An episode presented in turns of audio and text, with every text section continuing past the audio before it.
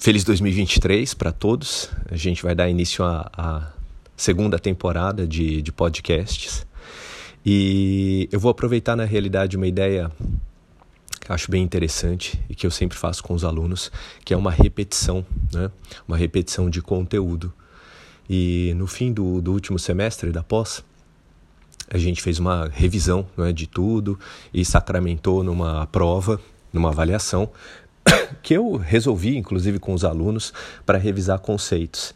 Então, este podcast aqui, na verdade, marca até uma tendência nova agora do, do nosso podcast. Ele vai estar mais vinculado até os conteúdos da pós, e então para cada aula a gente vai ter um podcast ali, resumo de 15, 20 minutos, falando sobre determinado tema.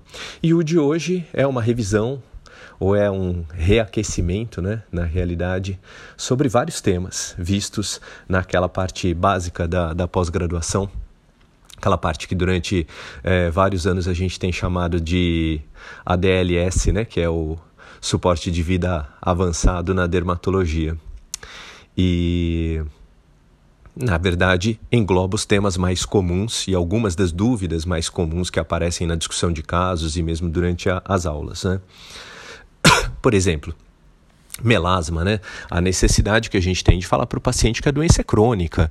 Não importa se surgiu durante a gravidez, uso de anticoncepcional, reposição hormonal, um hipotireoidismo descompensado, não importa em que momento apareceu. Aquele clone de melanócitos que está trabalhando a mais vai trabalhar sempre a mais, né? Existem, inclusive, estudos, né? Split face, assim, metade do rosto faz laser, metade do rosto usa a, a fórmula de Kligman ou algo semelhante à fórmula original de Kligman Kligman, né? Split face. Aí aquela metade do rosto que fez laser melhora menos do que a metade que fez uso dos cremes. Então, se você tem as tecnologias, né? Se você tem um Spectra, se você tem um laser com um efeito fotoacústico para trabalhar o melasma, é importante que você mesmo não caia nas mentiras, né? E, que muitas vezes são contadas, né? O laser ele não vai ser superior aos cremes. A título de curiosidade, a fórmula de Kligman descrita ali por Kligman e Willis num artigo publicado em 1975, ácido retinóico, é, dexametasona e hidroquinona, 01, 01 e 5. A gente faz a fórmula um pouco diferente hoje, não é? Porque é, existem publicações, está até no livro do Fitzpatrick, dizendo que ácido retinóico 0025 é tão bom quanto 0,1 do ponto de vista de estímulo né, dos receptores retinoides na pele. Então a gente já não faz mais a fórmula de Kligman com ácido retinóico 0,1, vai irritar muito, tem mais ácido retinóico do que precisava. Mesmo a hidroquinona, a gente tem copiado a, a o percentual né, que está no Triluma, Vitacid, Plus, Ormiskin, Triderme, em todos esses produtos, a gente tem trocado a hidroquinona da fórmula original, que era 5%, por hidroquinona a 4%. Né? E o corticoide, muitas vezes a gente usa dexametasona mesmo, embora pudesse usar o acetonido de fluocinolona, que está presente nas formulações é, comerciais. Eu mesmo, muitas vezes, prescrevo já o produto pronto para o paciente. E explico que o paciente provavelmente vai ficar durante muito tempo dividido entre duas fases, né? Uma fase de tratamento em que ele vai usar a medicação todas as noites e uma fase de manutenção em que ele vai usar duas ou três noites da semana a mesma medicação, a mesma fórmula com ácido retinóico, hidroquinona e corticoide. Vai ter que usar. Existem estudos da própria Galderma, da época do lançamento do Triluma e depois da época da, da consolidação do Triluma no mercado, né? Os estudos Clara, mostrando que se você não faz a manutenção, ali em torno de 45, 50 dias, o melasma recorre. Então precisa de uma manutenção, né?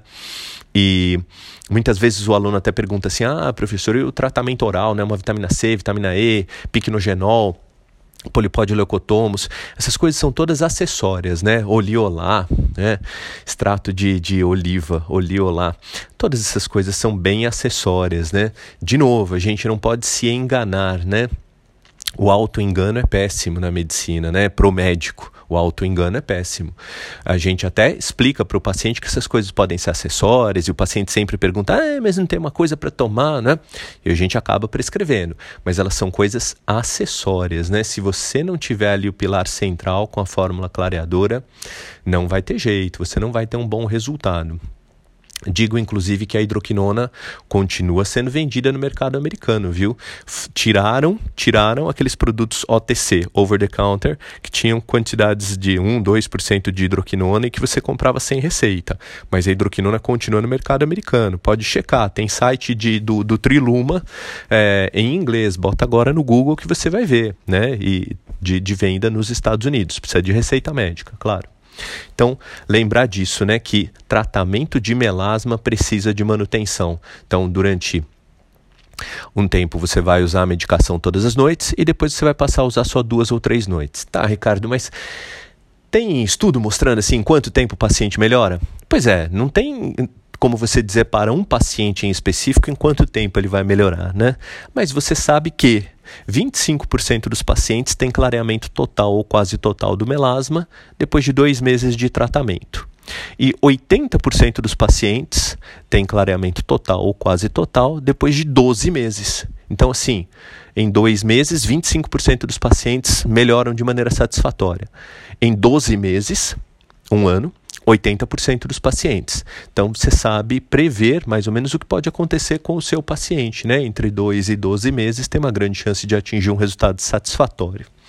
Isso é importante. Lembrar também no que diz respeito ao tratamento do melasma, né, que não tem como tratar melasma adequadamente sem usar protetor solar que tem a cor. O óxido de ferro que dá a cor de base ali para o protetor solar forma a barreira física, vai bem é, proteger o seu paciente da luz visível, né?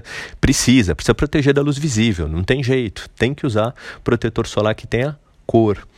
Lembrando, inclusive, da quantidade de protetor solar, né? Que é uma discussão grande. Já falei sobre isso antes, que se você usar 2 miligramas por centímetro quadrado, que é uma colher de chá para o rosto, 3 colheres de sobremesa para o corpo, você atinge o FPS que está no rótulo, né? Então, uma colher de chá, uma colher de chá para o rosto, 3 colheres de sobremesa para o corpo. A colher de chá é aquela que a gente usa habitualmente para mexer o café, porque a colher de café é uma muito pequenininha que quase não tem em lugar nenhum, né? Então, a gente usa geralmente a colher de chá para mexer o café. Aí os autores falam assim das reaplicações, né?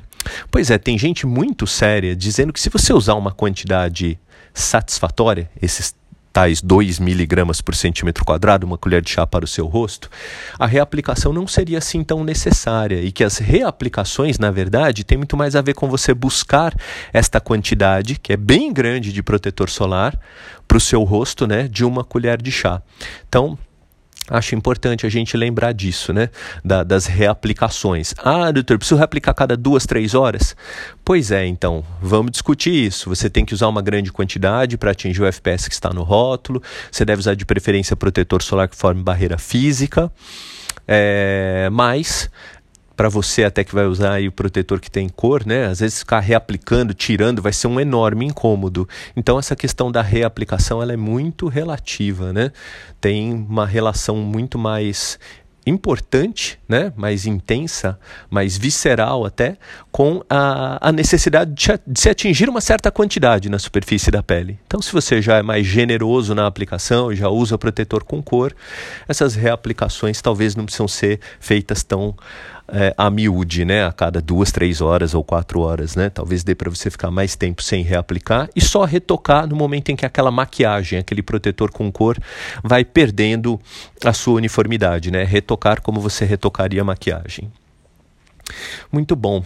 É, outro assunto que a gente discute bastante né, é acne acne e o paciente eh, muitas vezes senta na nossa frente, né? Eu que hoje só atendo paciente particular, né? Então atendo pacientes que já passaram com outros médicos e vêm em busca daquela solução definitiva. Aí o paciente senta na minha frente e fala assim: "Ah, Ricardo, mas eu não queria tomar Roacutan". Pois é. Não, não sou eu quem decide, né? É, a rigor, né, não sou eu quem decide o que fazer com o paciente, eu tenho que seguir os algoritmos de tratamento, né? Porque o paciente fala assim: ah, então já tomei antibiótico, já passei creminho, é, já tomei anticoncepcional, se for mulher, não melhorei, mas não quero tomar Roacutan. Não, então, se você já fez tudo isto e não quer tomar Roacutan, então você não quer melhorar. Né? Porque as indicações de Roacutan estão lá no Consenso Brasileiro sobre o uso da isotretinoína. Meu amigo Marco Rocha até participou da formulação né, do consenso. As indicações de Roacutan não são aquelas que você quer ou que o paciente quer, são aquelas da literatura. Resistência a outros tratamentos, né? no caso da paciente que já passou creme, tomou antibióticos ou anticoncepcional, resistência a outros tratamentos. Acne grave, graus 3, 4, né? nodular, conglobata. Nodular é aquela acne que o paciente chama de espinha interna, né? Então, resistência a outros tratamentos, acne graus 3 e 4, acne grave e cicatrizes físicas ou emocionais. Né? Então, aquele paciente que não sai de casa por causa da acne. Então, essas são as indicações. Se o paciente já fez outros tratamentos e não melhorou, ele necessariamente terá que fazer uso da isotretinoína. E aí vem uma pergunta que é sempre muito frequente, né? Ricardo, vou tomar Rocutan então. Vou me curar? Pois é, é, 80% dos pacientes não precisam, não precisarão tomar Roacutan de novo. Ok. Mas vou poder ficar sem nenhum tratamento? Aí é que são elas. Só 39% dos pacientes é que não precisam de nenhum tratamento, não vão precisar nem de um produto tópico de manutenção. Hum, isso é interessante. Então, na realidade, eu trato os pacientes, 80% não precisarão tomar Roacutan de novo, mas uma boa parcela vai precisar de um tratamento de manutenção. Sim, porque só não vai precisar de nada, nada, nada para ficar com a pele boa 39% dos pacientes. Né? De cada 100 que a gente trata, só 39 é que não precisam de nada, nada, nada. 80 não vão precisar tratar de novo, mas só 39 é que não precisam de nada. Né? Isso é bem importante, importante para se falar para o paciente. É, uma boa parte das consultas na dermatologia, né? Então, tá aqui, é melasma, acne, e aí vem os eczemas, por exemplo, eczema de contato, né? Eczema de contato, alergia, né? Muitas vezes o paciente senta na nossa frente e fala assim: Ei, doutor, queria fazer o teste da alergia. Pois é, acho importante que você né? Embora muitas vezes você vá solicitar por condescendência para satisfazer o anseio do paciente, relação médico-paciente, todas essas coisas, né, das outras camadas da consulta, pode solicitar, mas você tem que saber e eventualmente você tem que falar para o paciente, né, que os testes, né, prick test, RAST para VIGE, resposta do tipo 1 de gel e cumbis, teste de contato da plaquinha nas costas, PET test, resposta do tipo 4 de gel e cumbis, né, uma delas. É, o teste, tanto o de IgE como de imunidade celular, então tanto RAST, prick test, como PET test, teste de contato, eles são testes de é, confirmação ou seja, muitos pacientes terão IgE alta sem alergia a, determinado, é, a determinada substância. Né? Então, ovo, leite, trigo, soja, você pode ter IgE alta sem ter a alergia. A mesma coisa vale para o teste de contato, o das costas. Por exemplo, muita gente tem o teste positivo para o níquel e não é este o número de pessoas que têm alergia efetivamente ao níquel. Né? Tem um artigo que diz que 14% das pessoas têm teste de contato positivo para o níquel, enquanto só 5% das pessoas têm alergia de fato ao níquel. Você vê três vezes mais o número de pessoas que têm o teste positivo ao níquel do que aquelas que efetivamente têm alergia ao níquel. Então veja só, teste positivo não é sinônimo de você ter alergia àquela determinada substância. Assim como também teste negativo não quer dizer que você não tem alergia, né? Porque na realidade o paciente se senta na sua frente, né, depois de já ter passado com o alergista, e fala assim: É, doutor, eu já fiz os testes e não tenho alergia a nada. Não. Espera aí, você não tem alergia ao que foi testado, né? Você testou lá por exemplo, 20 substâncias no seu antebraço, prick test, 40 substâncias nas costas, né? Bateria padrão 30 mais cosméticos 10. Então 20 no braço, 40 nas costas, testou 60 substâncias. Falta só o resto do universo. Você pode ter testado substâncias que mais comumente causam alergia no Brasil, no adulto, né? Porque inclusive as baterias são diferentes. As baterias padrão para adulto e para criança, né? Então você testou lá as que são pertinentes para sua idade. E a, aquelas coisas não te causam alergia, mas outras podem causar, né? Então teste negativo não exclui alergia e teste positivo não confirma alergia. Estou falando isso porque eu sei que o paciente vai falar para você assim: Ei, doutor, quero fazer teste de alergia. Pois é, muito cuidado com o que você vai explicar para o paciente. Né? Muito, muito cuidado.